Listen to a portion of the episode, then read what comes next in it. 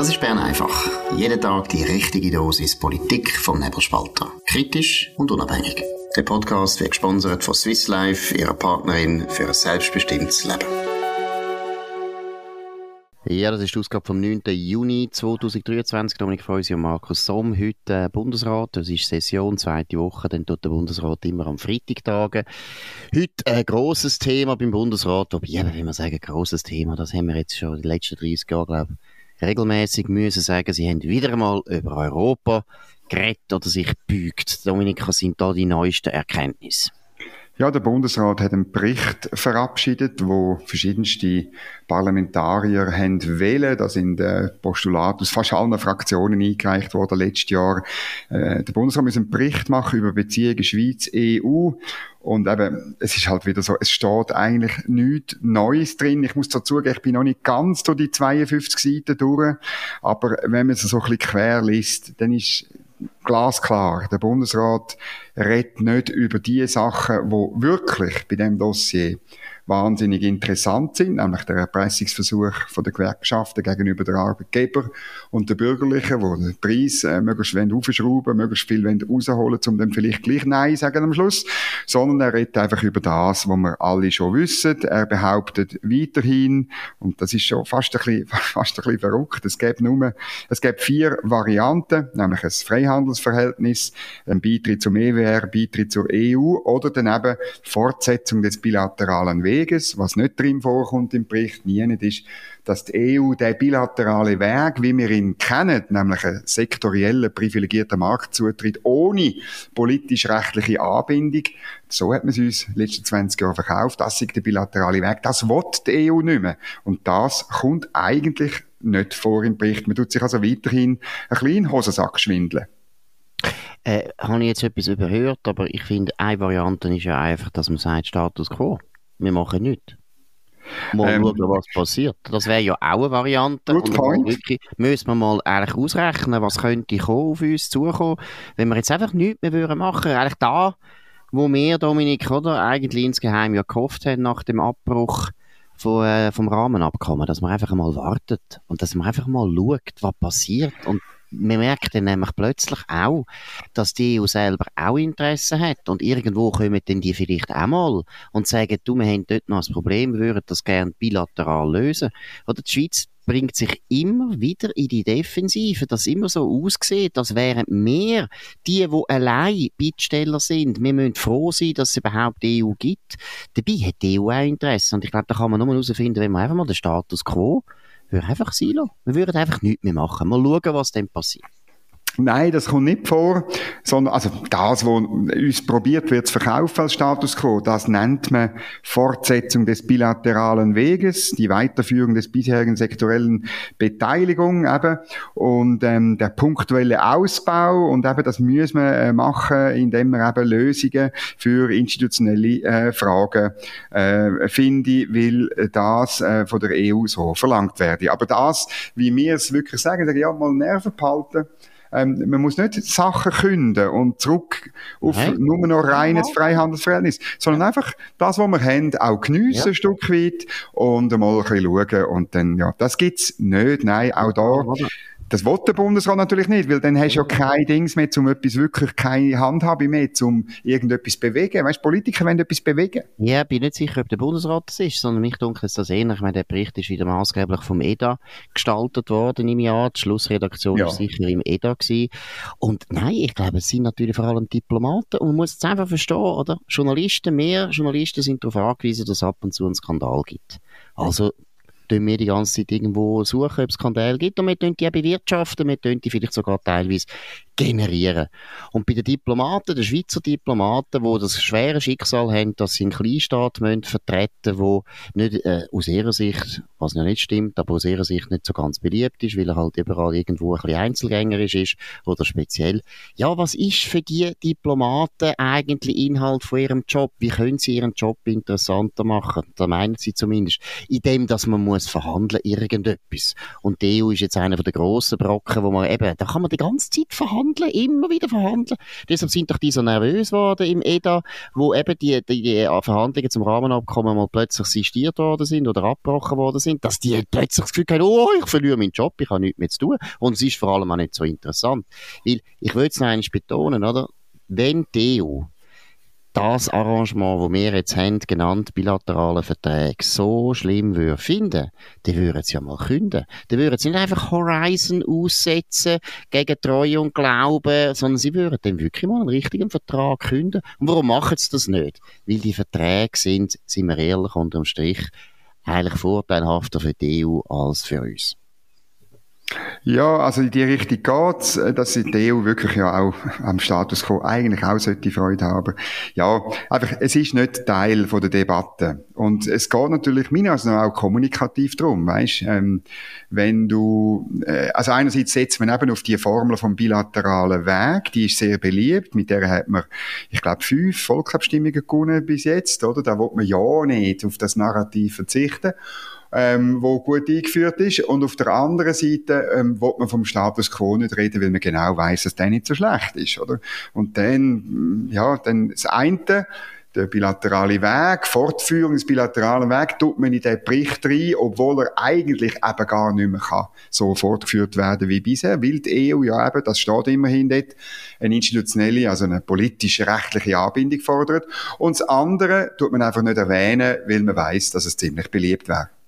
Wobei eben, das ist ja das Narrativ von der EU, dass die EU immer behauptet und Avenir Suisse, der schwachsinnige Think Tank, tut ja das immer wieder nachbeten mit der sogenannten Erosionsthese, oder, dass immer schlechter werden, die bilateralen Verträge. Wenn die so wahnsinnig viel schlechter geworden wären, eben, haben wir gestern oder vorgestern besprochen, müsste es ja schon lange viel schlechter gehen.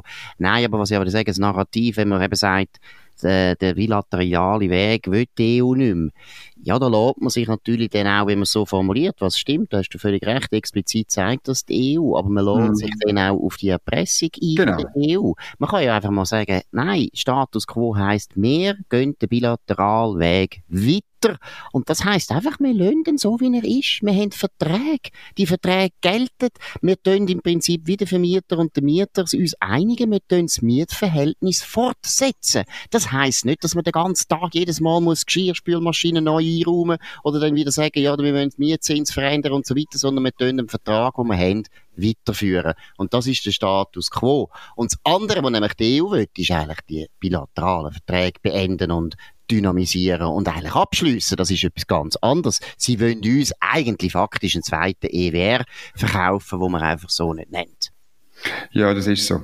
Dann ähm, nur ganz kurz, was sonst noch beschlossen worden ist. Ähm, die UBS und der Bund haben einen Vertrag abgeschlossen über die Verlustabsicherung, wo die UBS etwas muss zahlen, jetzt bei Vertragsabschluss und nachher ähm, jedes Jahr. Das ist faktisch eine, eine Bundesversicherung. Ähm, kann man aber trotzdem unter Subventionen laufen lassen, weil es natürlich, sonst hätte sie das auf dem privaten Markt vermutlich teurer müssen beschaffen. Und nochmal ein, ein dritter wichtiger, äh, drittes wichtiges Geschäft, Kulturförderung. Der Alain Berset will Kultur weiter fördern, wenn das jetzige Programm ausläuft, also obwohl es in der Bundesverfassung eigentlich Kantonsaufgabe ist. Und neue Höhen, man will über eine Milliarde, also ganz knapp eine gute Milliarde, will man ausgeben für vier Jahre in der Kulturförderung. Und das ist ein riesiger Betrieb geworden. Jetzt musst du schauen, im Bundeshaus kommen dann wieder Jodlergruppen und irgendwelche Schwinger und irgendwie so, ähm, wo kommen go, go sagen, wie toll die Kulturförderung ist. Alles nützliche Idioten, weil eigentlich tut man linksgrüne Projekte fördern. Genau. Wenn wir jetzt schon gerade bei der Kultur sind und ein Minister, der dafür zuständig ist, besser gesagt, Minister ist ja völlig falsch, das dürfen wir gar nicht brauchen in der Schweiz. Eigentlich, ja. Das heisst nämlich etwas anderes.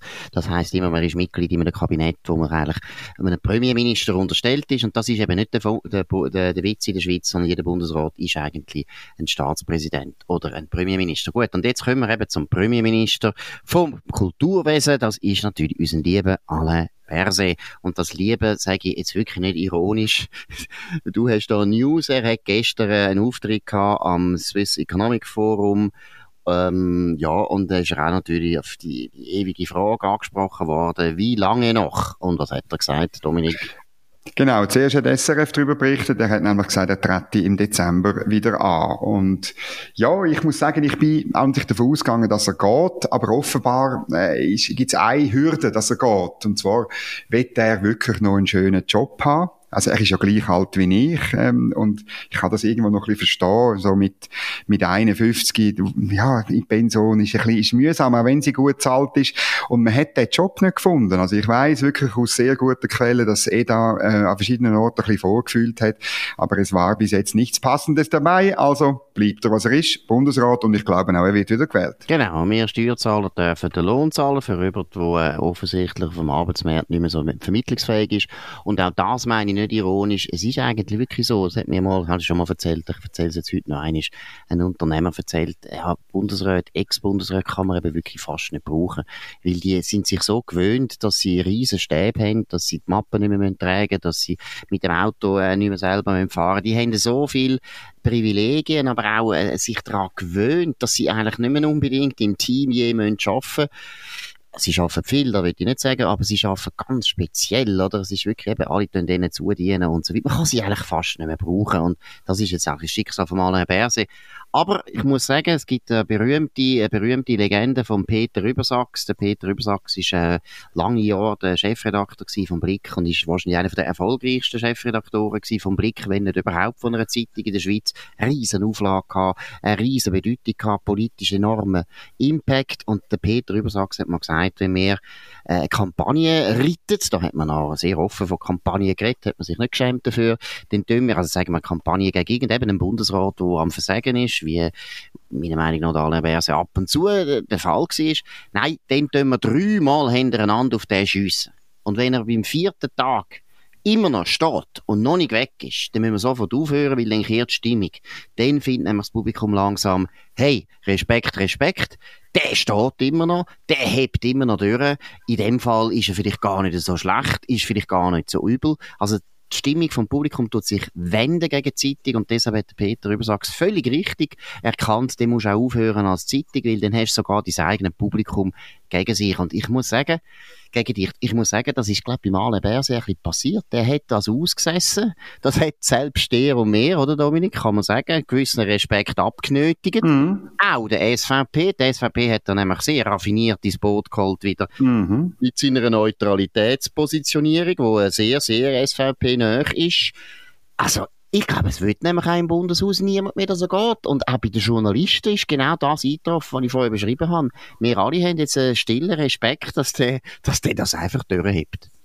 Das ist wahnsinnig. Ähm, und, aber es hat natürlich mit unserem System zu tun. Es muss bei uns ja eigentlich höchst selten jemand gehen, wenn er nicht selber schwach wird und geht. Also unser System ist ja unglaublich auf Stabilität ausgerichtet und darum, äh, man kann so Sachen aussitzen. Vielleicht besser als in anderen ähm, äh, Ländern und Mediensystemen, glaube ich. Absolut. Aber eben, wie gesagt, also ich glaube auch, der wird wieder antreten, außer der kommt plötzlich noch einen Job über. In der UNO gibt es irgendwie äh, einen ganz guten Job, der frei wird, oder er wird in der EU irgendetwas finden, oder äh, vielleicht auch äh, in Moskau oder Kiew, wird nichts ja. erzählen, spielt keine Rolle. Auf jeden Fall, er wird uns noch lange erhalten bleiben und eben mittlerweile muss ich auch sagen, ja, es gibt also schlimmere Bundesräte oder vor allem auch unfähigere Bundesräte. Aber was wir vielleicht jetzt im Moment diskutieren, ist Jacqueline Badran, eine von der am meisten überschätzten Nationalrätinnen seit 1849 etwa. Das ist ein Liebling von den Medien obwohl sie die Medien immer prügelt und alle Journalisten für Idioten erklärt. Sie grüßt auch relativ selektiv, ab und zu gar nicht, dann grüßt sie wieder. Sie kann unglaublich grob sein gegenüber äh, Kollegen im Bundeshaus, aber auch gegenüber Kollegen, also Kollegen von unserem Beruf, also gegenüber Journalisten. Sie kann auch wieder charmant sein, sie kann auch interessant sein, alles, aber sie ist eine ganz spezielle Politikerin, die vor allem die Medien unglaublich pflegen. Und was hat der Tagesanzeiger gestern für eine fantastische Geschichte gebracht, wo man wirklich gratulieren gratulieren an Kollegen an der Wertstraße. Dominik, um was geht's? Ja, die Geschichte stammt von Edgar Schuler, altgedientes Tamedia Schlachtross. Ähm, und er äh, hat das einfach genau angeschaut. Der Mieterverband, wo Jacqueline Badran im Vorstand sitzt, äh, der will ähm, den Platz von uns äh, begrenzen, von den Mieterinnen und Mietern, muss man sagen, begrenzen. Und äh, das Dumme ist, dass Jacqueline Badran äh, selber die, die Forderung gar nicht einhalten. Sie lebt in rund 150 Quadratmeter zu zweiten und das ist äh, fast doppelt so viel wie der Durchschnitt jetzt und eben der Mieterverband will ja noch tiefer oben runtergehen. Und das ist natürlich verrückt und das ist, finde ich, jetzt, jetzt macht einmal, jetzt macht einmal äh, ein, ein Medium eine Geschichte, wo sie, wo sie ein bisschen drankommt, weil ich habe das Gefühl, unglaublich viele Journalisten sind unglaublich fasziniert von der Jacqueline Badran. Sie bringt da immer sehr schnell äh, irgendwelche Titel, wo sie gemacht hat. Sie stellt so Testfragen aus der Ökonomie, wo aber so banal sind, dass man sie als Nicht-Ökonom kann beantworten. Ähm, und jetzt kommt einmal so eine Geschichte. Ähm, es zeigt einfach, wie das, äh, ja, ich glaube schon, weite Teile von der Sozialdemokratie, insbesondere aber auch die Grünen, funktionieren. Oder äh, die Mieter sollen die Hasenstall wohnen, sie sollen dort kein Fleisch essen, sondern Insekten, sie sollen kein Auto haben, sondern ein Lastenvelo und, ähm, und sie sollen ja nicht zu fest schnaufen wegen dem CO2. Das ist so ein bisschen die Gesellschaftsvorstellung bei Links-Grün und das hat mir jetzt mal ein bisschen, äh, ein bisschen gezeigt. Genau, und vor allem eben für Jacqueline Badran gilt das alles nicht. Es ist ein bisschen wie früher. ich bringe jetzt einen Vergleich, kann ich bringen, den ich natürlich nicht bringen. Bringen nicht geht um die römisch-katholische Kirche. Aber ich sage nichts zu der römisch-katholischen Kirche. nein. Also Jacqueline Madran ist nicht katholisch. Nein, nein, aber sie hat ein bisschen etwas von einem Kardinal, müssen wir also auch zugeben, so wie sie in ihrem Palast 150 Quadratmeter lebt. Entschuldigung, aber eben, ein Kardinal hat mehr Platz. genau, mehr Platz gehabt früher, die ein bisschen mehr Stil auch. Genau. Aber es ist einfach etwas sehr verbreitet, auf meiner Meinung nach linken Kreisen. Ich erinnere auch an Cedric Wermuth, der uns allen hat vorschreiben dass wenn wir äh, einen Flug machen wollen, wo nur eine Stunde geht, dann muss man mit der Bahn gehen. Aber er, der so wichtiger Weltpolitiker ist, hat müssen in die Welthauptstadt Berlin fliegen.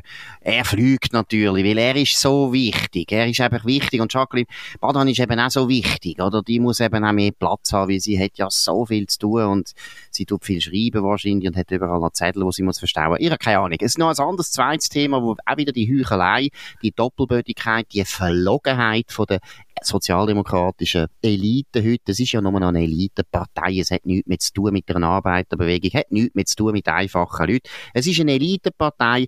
Was ist die zweite Doppelbödigkeit, die jetzt bekannt worden ist? Das ist eine Geschichte von der NZZ. Sie hat äh, entdeckt aufgrund von einem Stelleninserat, dass äh, die SP in Zürich 2600 Franken zahlt im Monat für eine Praktikantenstelle und das ist darum brisant, weil die Stadt Zürich ja über einen Mindestlohn abstimmt und das ist auch schon peinlich, oder wenn dann die Partei, die den Mindestlohn fordert, eine ganz blöde Forderung, weil sie zu Arbeitslosigkeit, insbesondere Jugendarbeitslosigkeit führt, wenn die das dann selber nicht zahlt und aber das lebt natürlich davon, du hast gesagt, Elitepartei, oder halt wer zu dieser Elitepartei will gehören und dann eben 150 Quadratmeter äh, bewohnen, der muss halt zuerst ein bisschen unten durch. Das gehört sich so. Dann musst du zuerst ein bisschen, dann halt ein bisschen sparen. Kannst ja vielleicht bei der Jacqueline Badran ein Zimmer beziehen und später kannst du dann beim Staat, äh, bist irgendwie Parlamentarier, oder? Und dann ähm, beziehst du dann ziemlich viel Geld auf Kosten von anderen Leuten, ohne selber gross zu arbeiten. Genau, und kannst ja noch die Wohnung putzen von der Jacqueline Badran und vielleicht, wenn sie einen Garten hat, ich weiß nicht, ob sie einen Garten hat, den Garten noch machen und vielleicht auch noch als Chauffeur dienen. Das gehört einfach heute dazu, wenn man zu dieser Elitepartei will gehören. Wenn man will dort arbeiten muss man halt ein bisschen, ja, da muss man sich halt ein bisschen anstrengen. Das ist früher auch so gewesen. Ministranten haben auch müssen unterdurch. Gut, tu das nicht übertreiben. Nein, und jetzt noch ein anderes Geschichtli. Nein, es ist nicht ein Geschichtli. Es ist etwas eigentlich Wichtiges. Die EU hat sich geeinigt auf eine, eine Verschärfung. Man sagt jetzt immer so, eine Verschärfung der Asylpolitik ist überall bejubelt worden, vor allem in der Zürich-Zeitung ganz stark rausgestrichen. Man hat wirklich das Gefühl gehabt, also da läuft jetzt etwas in der EU, es wird jetzt wirklich das Asylrecht wird vollkommen revolutioniert. Ja, beim näheren Hinsehen ist nicht so viel. Um was geht es genau, Dominik? Ja, man hat etwas gemacht. Man muss schon sagen. Man hat etwas erreicht. Und zwar unter der schwedischen Prä Präsidentschaft. Äh, erinnern, das linksgrüne Lager ist ganz entsetzt gewesen, weil in Schweden haben die Rechten gewonnen und die Regierung wird sogar von einer Rechtsaußenpartei toleriert. Ganz, ganz schlimm. Aber die haben Stand gebracht, dass man letztlich jahrelange Verhandlungen über ein neues europäisches Asylrecht einmal mindestens auf der, auf der, auf der Länderebene im, im, im EU-Rat durchgebracht hat. Ähm, und es geht eigentlich darum, dass man schnellere Verfahren will, insbesondere für Flüchtlinge, die aus Ländern kommen, wo sie eigentlich äh, überhaupt keine Gefahren ausgesetzt sind. Das ist sicher eine gute Entwicklung. Man will auch dann die Leute, die Verfahren führen an der Grenze, ähm, von, an der Aussengrenze vom Schengen-Raum. Äh, das ist sicher auch eine gute Idee. Es ist wie immer bei der EU einfach die Frage, zieht man es denn wirklich durch? Und die letzte Neuerung wäre auch ein, ein Mechanismus, wie man die Flüchtlinge dann verteilt. Also, dass nicht alle in, in, Italien bleiben. Da bin ich auch sehr gespannt auf die Umsetzung, weil faktisch muss ja dann zwischen den EU-Ländern wieder eine, eine Grenzkontrolle haben, oder? Weil einer, der dann muss in der Slowakei sein, der arm sich, oder? Will aber lieber ähm, zum Beispiel in die Schweiz oder auf Frankreich, um nachher über den Kanal auf England zu setzen, der, der bleibt ja nicht freiwillig in der Slowakei. Also, das ist alles noch so sehr, sehr offen. Absolut. Und was halt auch noch ist, und da finde ich ähm, ironisch, wie das Zürich Zeitung vor allem, der Andreas Ernst, ich kenne den auch vom Studium, wie der Andreas Ernst, dass er tut kommentieren. Er redet von europäischer Souveränität, weil jetzt Wahnsinn. die EU eben da etwas geschafft hat, und er meint, das sei fantastisch. Jetzt erstens einmal, ich weiss gar nicht, was das mit Souveränität zu tun hat. Wenn schon, würde man ja sagen, ja, die Europäer sind souverän, wenn sie vielleicht einmal wieder können selber entscheiden was für Gesetze überhaupt äh, bei ihnen gelten und nicht irgendwelche Bürokraten in Brüssel. Das hätte vielleicht äh, mit Souveränität zu tun. Aber schon gleich. Nein, aber was der Punkt ist, was ich interessant finde, ich finde ja gerade, wenn man die Asylpolitik anschaut in Europa, dann kann das ja gar nicht funktionieren in dem System, wo sie haben, oder? Es ist, es, das, grosse Lebenslüge oder das Problem von der EU ist, und das sollte ich gar nicht denunzieren, ist ja, dass das so Nationalstaaten sind, die sagen, wir wollen nicht mehr Nationalstaat sein, sondern wir wollen einen neuen Staat bilden, aber eigentlich stimmt das eben gar nicht, weil letztlich alle Regierungen also von der Bevölkerung reden wir jetzt gar nicht, aber auch von den Regierungen, oder? Alle die Regierungen wissen auf eine Art auch, wir haben nur Einfluss, wir haben nur etwas zu sagen in unserem Land richtig und wenn wir würden jetzt sagen, ja, es gibt jetzt eine richtige EU-Regierung, wo äh, würde gewählt werden in der ganzen EU, dann bin ich vielleicht ein kleiner Politiker aus Luxemburg gar nie mehr irgendwo am Drücker. Das heißt, oder wir reden jetzt von den grossen Ländern, also meine Frankreich und äh, Deutschland haben doch keine Lust, dass sie nachher vielleicht wirklich von einer Regierung aus fünf Luxemburger würden regiert werden, das wollen sie eben auch nicht. Und die Asylpolitik ist doch ein Beispiel, wo man gar nie kann eine richtige Einigung befinden, weil da sind die Interessen von diesen Einzelstaaten so stark unterschiedlich. Eben, die Osteuropäer sind anders, die Italiener sind doch in völlig einer anderen Position als vielleicht äh, die Schweden, wo äh, eine offene Grenze haben gegenüber dem Mittelmeer dass man gar nie eine Einigung könnte anbringen, das wäre in der Schweiz auch nicht möglich gewesen im Jahr 1830. Weil das ist etwas, wo die Kantone damals sicher auch nicht hätten wollen, eigentlich abgeben, wer darf in unserem Kanton wohnen und nicht. Und wir haben dann einen Krieg müssen machen, dass das nachher äh, national geregelt worden ist. Und bei der EU weicht man dem natürlich eigentlich aus. Also nicht im Krieg, sondern man, man, man weicht dem aus, dass man im Prinzip gerade bei der Asylpolitik sieht, ja, da braucht es eine normale Regierung. So, das war es von Bern einfach an dem 9. Juni 2023. Dominik Freusi und Markus Somm. Wir wünschen ein sehr schönes Wochenende. Ihr könnt uns abonnieren auf nebelspalter.ch äh, oder auf Spotify, Apple Podcast und so weiter. Könnt uns hoch bewerten, könnt von uns reden, könnt äh, uns ja, anderen Leuten bekannt machen. Das würde uns freuen.